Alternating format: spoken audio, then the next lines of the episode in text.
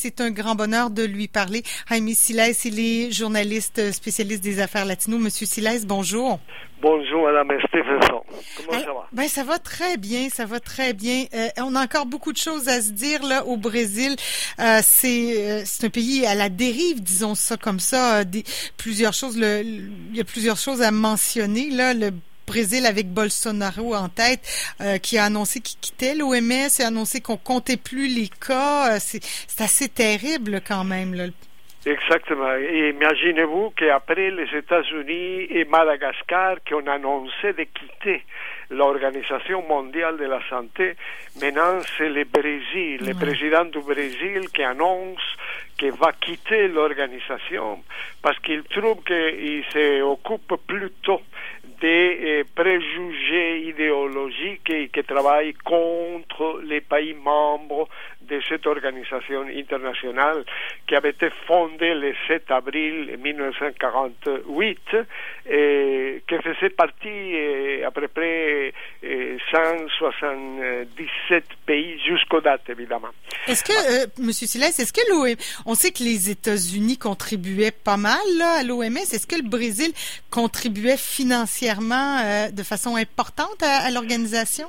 Euh, on sait que les deux principaux euh, euh, pays qui, qui contribuent et, et, qui ont toujours contribué à l'Organisation mondiale de la santé, c'était surtout la Chine et les États-Unis. Ouais. Évidemment, il y a la France et les autres pays d'Europe. Et donc, les pays d'Amérique du Sud ou les pays de l'Afrique qui contribuent moins.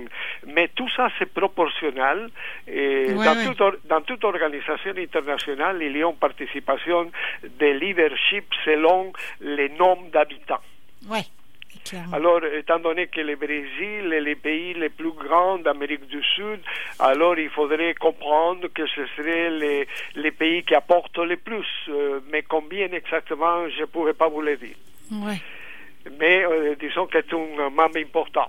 Alors, eh, imaginez-vous que eh, le président Bolsonaro eh, a déclaré dimanche est prêt à quitter l'Organisation mondiale de la santé parce que cette organisation, il la trouve euh, une organisation politique, et partisane, et qui s'introduit dans les affaires intérieures des pays membres.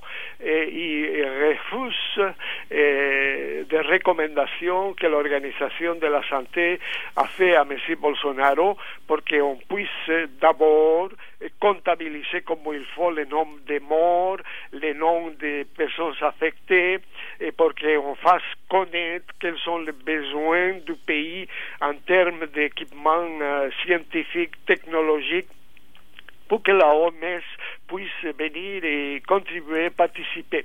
Alors lui eh, considère que ça c'est une ingérence mm. eh, inhabituelle, donc il n'accepte pas eh, cette position de la direction de l'Organisation mondiale de la santé.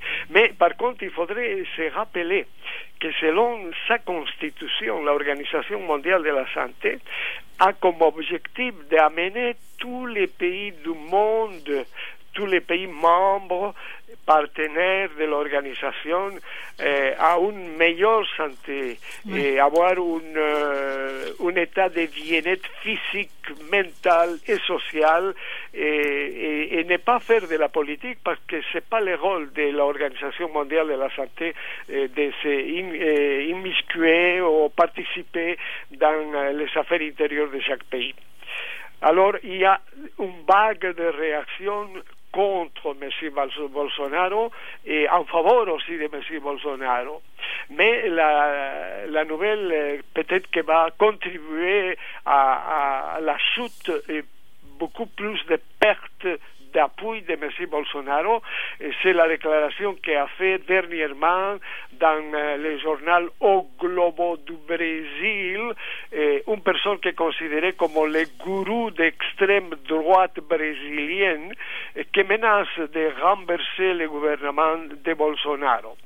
Alors, je ne sais pas si vous avez entendu parler de l'intellectuel, essayiste, conférencier, critique littéraire, écrivain, philosophe, etc., euh, Monsieur Oba, Olavo de Carvalho. Qualifié de gourou et la personne qui a inspiré à Monsieur le président actuel Bolsonaro pour organiser un parti politique et prendre le pouvoir avec les groupes d'extrême droite au Brésil. Alors lui dit, moi je m'engage à partir de ce moment à faire tout ce qui est dans mon pouvoir pour sortir M. Bolsonaro eh, de la présidence. Mais pas parce que lui n'a pas attendu les demandes, n'a pas entendu les demandes, n'a pas fait suite à, à la position de certaines organisations internationales pour qu'on puisse redresser la situation eh, en faveur, eh, par exemple, des favelas, des gens qui n'ont pas de travail, eh, les gens qui souffrent de la malnutrition, etc. Alors, on déclare que M. Bolsonaro, M. Olavo de Carvalho, il dit qu'il va mettre tout son capital, parce que c'est un multimillionnaire qui habite aux États-Unis. il demeure en Virginie et à partir de là, il attaque maintenant le gouvernement de Bolsonaro que lui avait appuyé au début. Alors voilà, avec cette euh, petite information qui est importante, il semblerait qu'il va faire euh, quand même euh, impact dans la société brésilienne. Ouais, ouais, ça brasse beaucoup. Là. Puis là, on comptabilise plus les morts au Brésil. Là. Ça aussi, ça doit. C'est très choquant, ça. Oui, mais M. Bolsonaro est habitué à, à la contradiction. Ouais. Par exemple, lui-même avait dit que les produits eh, qu'on utilisait pour euh, essayer de, de, soigner, venir en aide aux gens qui souffraient du coronavirus, il disait qu'il était inefficace, qu'il n'était pas vraiment applicable, etc. Et maintenant, il revient sur sa position, il dit que la hydrochloroquine est, est acceptable, il est bien, il va commencer à les réutiliser. Mm. Nous, nous, on avait parlé de la quinaquina, donc c'est la matière première pour la eh, fabrication de la hydrochloroquine, eh, mais ça avait été refusé dans beaucoup de pays, malgré que monsieur le président des États-Unis l'utilise, il a publiquement annoncé qu'il l'utilise, ben oui. et que c'est, un bienfait, et qu'à cause de ça, il se maintient en santé. Alors, euh, ouais, bon, c'est peut-être pas un exemple à suivre, il faudra t'apprendre avec des pincettes aussi, là. Exactement. Mais il faudrait se rappeler que eh, présentement, le Brésil est rendu à 1000 morts par jour. Ça veut dire 35 000 décès depuis vendredi jusqu'à aujourd'hui. Ouais. Il est euh, dans les premiers rangs des pays où on en souffre le plus du coronavirus. Euh, on a déclaré 600 000 personnes infectées, mais tout ça sous réserve parce qu'on ne sait pas exactement si le nombre est euh, vraiment fiable ou non. Oui, j'imagine qu'on ne teste pas de la même façon qu'on le fait ici, là, avec les frais que ça engendre. On doit beaucoup moins tester aussi. Là. Donc, il y a pas mal de gens qui doivent être infectés, puis on ne le sait pas. Exactement. Il y a une autre déclaration, comme plusieurs d'autres aussi, de Carlos Huetzar, qui avait été nommé secrétaire de la science, de la technologie, responsable du ministère de la Santé du Brésil. Lui aussi faisait des déclarations euh, cette fin de semaine en disant que euh, c'est plus supportable euh, la politique qu'on mène vis-à-vis, la politique, on parle de la politique de santé qu'on mène au Brésil actuellement pour essayer d'enrayer les problèmes du coronavirus. Mm. Et lui aussi, il commence à attaquer le président, il n'est pas d'accord avec les décisions qu'il a prises dernièrement. Donc, euh, le président qui est malmené en quelque sorte, là, quoique ça n'a pas, ça a pas l'air de le déranger beaucoup, là, un peu comme à l'image de Monsieur Trump, il y a beaucoup de, de, de, controverses qui lui coulent sur le dos, mais en tout cas, on verra euh, du côté Exactement. du Brésil. Mais, ouais. mais qu'est-ce qui qu'est-ce qui est controversial aussi, c'est qu'il y a 26 États au Brésil, très importants États, très grands États, où les gouverneurs ont un grand pouvoir. Et tous ces gens-là, en majorité, sont contre la politique du gouvernement de M. Bolsonaro. Mais on dirait que malgré les positions qu'ils ont prises, les décisions qu'ils ont prises, contradictoires à la décision du gouvernement, des ministres de, de santé, et rappelons-nous que lui a changé deux fois les ministres de santé, il a changé les ministres de, de, de la justice parce qu'il ne suivait pas la politique de M. Bolsonaro.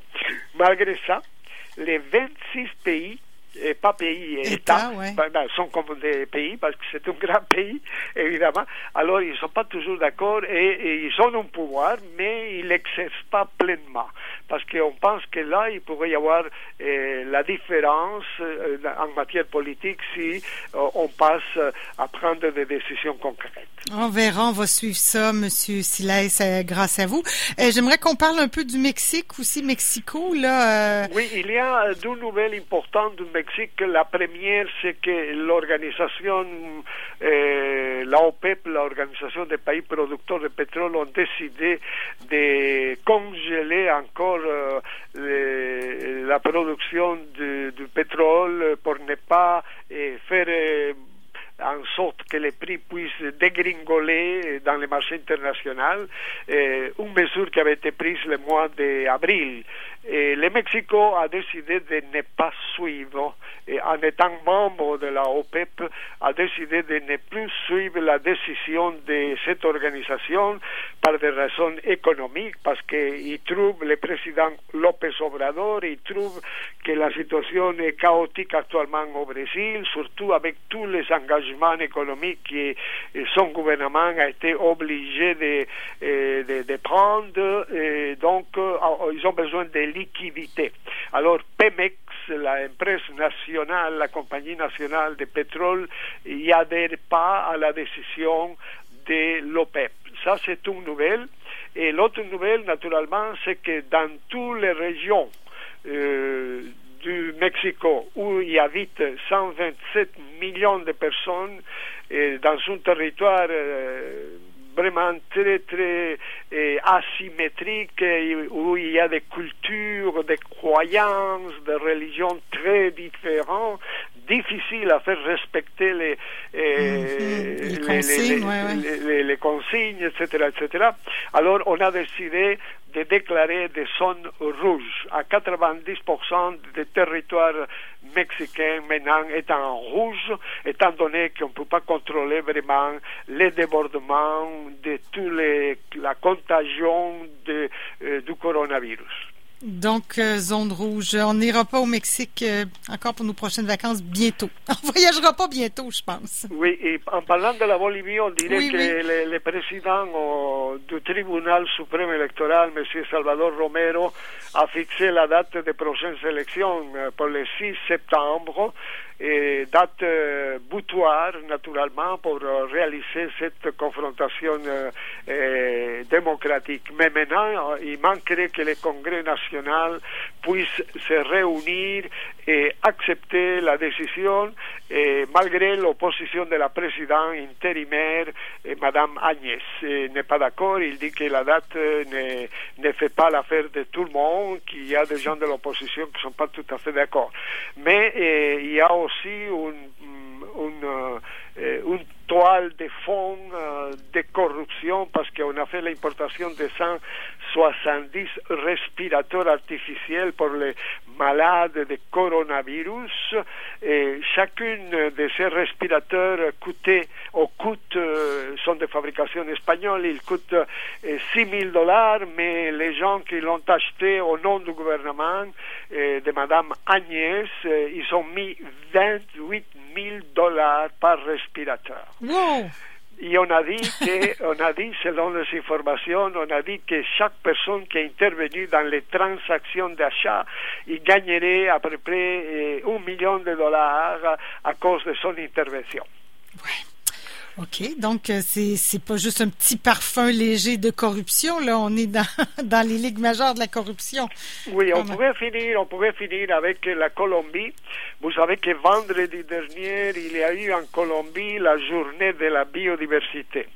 Il y a eu euh, des représentants de tous les pays du monde. Je ne sais pas si le Canada, le Québec ont été représentés dans cette journée de la biodiversité. Et euh, le pape euh, Francisco a envoyé une lettre au président Ivan Duque. Et dans la lettre, le pape il dit que déplore le pillage et la violence dans le monde.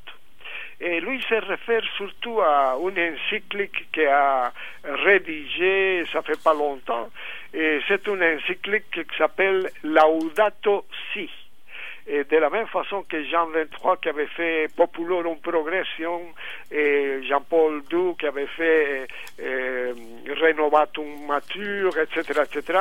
Et lui se réfère à son encyclique, il dit que c'est lamentable que la population eh, soit bapulée de cette façon-là, eh, dans des conditions terribles, donc euh, où il y a un manque d'humanité, un manque de justice, un manque de considération, un manque de reconnaissance à l'autre déplore, déplore le pape eh, également que le monde, ça va à la dérive. Vous savez, pour commencer mm. par le mot la dérive, on pourrait le réutiliser. Lui, il l'utilise pas, mais c'est à peu près ça. et il demande à toutes les institutions, les organisations, les gouvernements, principalement les, les organisations internationales, d'essayer de mm, se mettre à contribution pour que la situation puisse changer dans le monde. Eh ben. et, et finalise en disant, nous ne pouvons pas rester muets face à la clameur quand nous ayons des coûts très élevés de la destruction de l'exploitation et de la perte de l'écosystème dans lequel nous vivons. Hmm. Intéressant. Monsieur Silas, c'est tout le temps qu'on a, mais merci beaucoup pour ces précisions. En tout cas, ça me fait plaisir et espérons qu'on se reparlera la prochaine fois. Certainement. Je vous souhaite une très bonne journée, une bonne semaine également, Monsieur Silas.